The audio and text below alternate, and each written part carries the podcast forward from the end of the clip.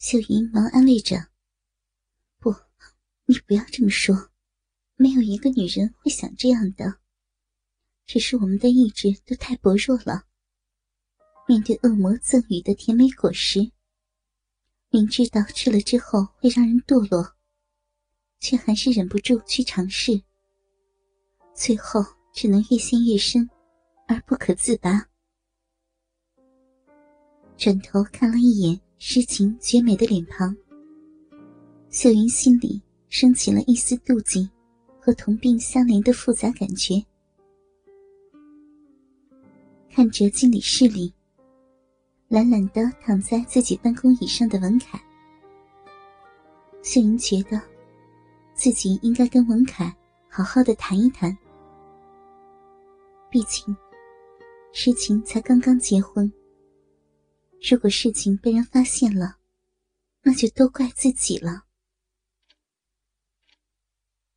偌大的办公室里，诗情独自一人坐在办公桌的后面，看了一眼空荡荡的办公室，诗情叹了一口气。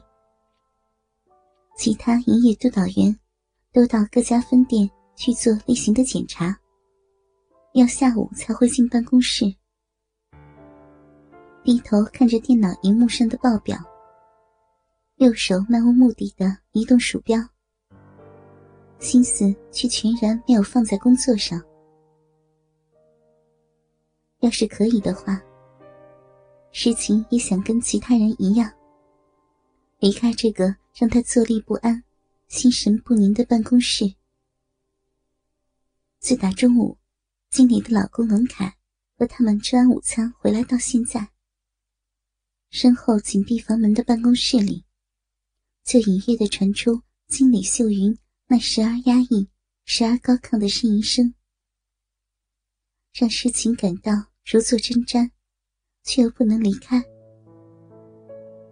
渐渐的，诗情的思绪变得有些紊乱，脑海里开始浮现出一些让他感到很难为情的画面和想法。虽然思想上有一些单纯，但是，毕竟还是知道夫妻情侣之间的一些事情。更何况，事情现在还有一个即将在年底结婚的未婚夫。只是，诗情看了一下电脑荧幕右下方的时间，经理和她老公做的时间，也未免太长了一点。自两人进去经理办公室后，整整一个多小时的时间，房间里断断续续传出的淫声浪语，几乎就没有间断过。想到这里，诗情不自觉的用手轻压小腹下缘，已经有一个多月没和未婚夫伟成做爱了，听着房间里传出。经理愉悦满足的呻吟，诗情心底隐隐产生些许的骚动，感觉到内裤湿润了起来。天哪，经理的老公怎么这么厉害？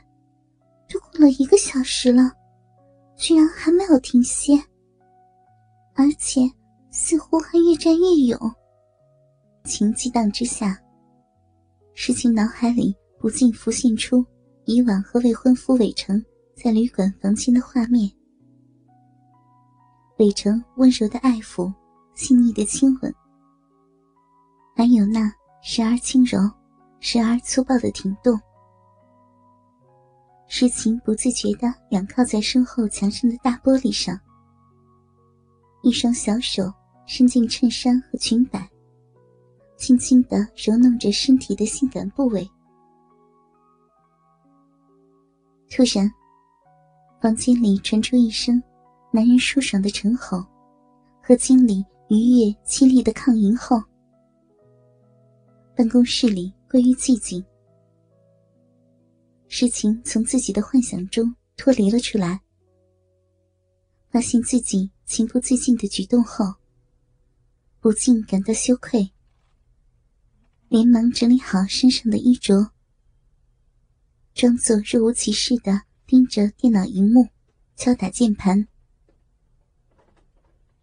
过了好半晌，身旁的房间门才打开。经理的老公文凯，一身穿戴整齐的走出经理房间，转头跟诗晴打了声招呼，便离开了办公室。文凯回头时，那似有似无的微笑，让诗晴不禁感到芳心轻颤，臊得低下了头。绝美的脸庞上，染上了一抹羞红，心想：完了，被他发现了，怎么办呀？哎呦，真是羞死人了！见文凯没有说什么，就转身离去。诗情轻吁了一口气，心里却莫名的感到一丝淡淡的失落。只是他自己却没有发觉。之后的几个月里，只要办公室里的营业督导员不在，文凯便会带着午餐来给秀云和诗情，然后在经理房间里和秀云翻云覆雨一番。才会离开，而诗情也渐渐的习惯了这一对夫妻的动作。从一开始的坐立不安，到后来视若无睹，只是每次都让隔着一面墙当听众的诗情感到情不自禁，内心骚动不已。一边听着房间里的实况转播。一边用一双小手抚慰着身体上的空虚，脑海里幻想的男主角伟成，也渐渐的与经理的老公文凯重叠。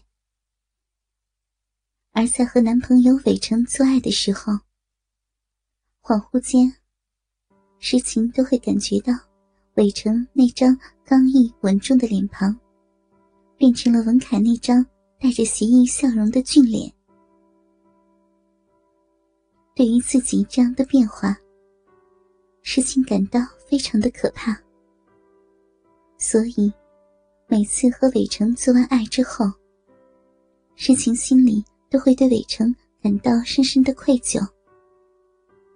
虽然心里极力的想要排斥这样的幻觉，但是越是抵抗，诗情越是不自禁的会去想起。甚至几次，当文凯到办公室来找秀云时，诗情借口身体不舒服请假。秀云夫妻俩大胆的作风，会不会直接就在办公室里做起爱来？自己的位置会不会成为他们做爱的场所之一？而诗情每当想到文凯变换着自己紧致的基础下，刻意的回避。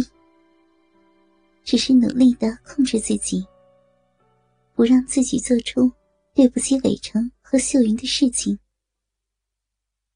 可是，事与愿违。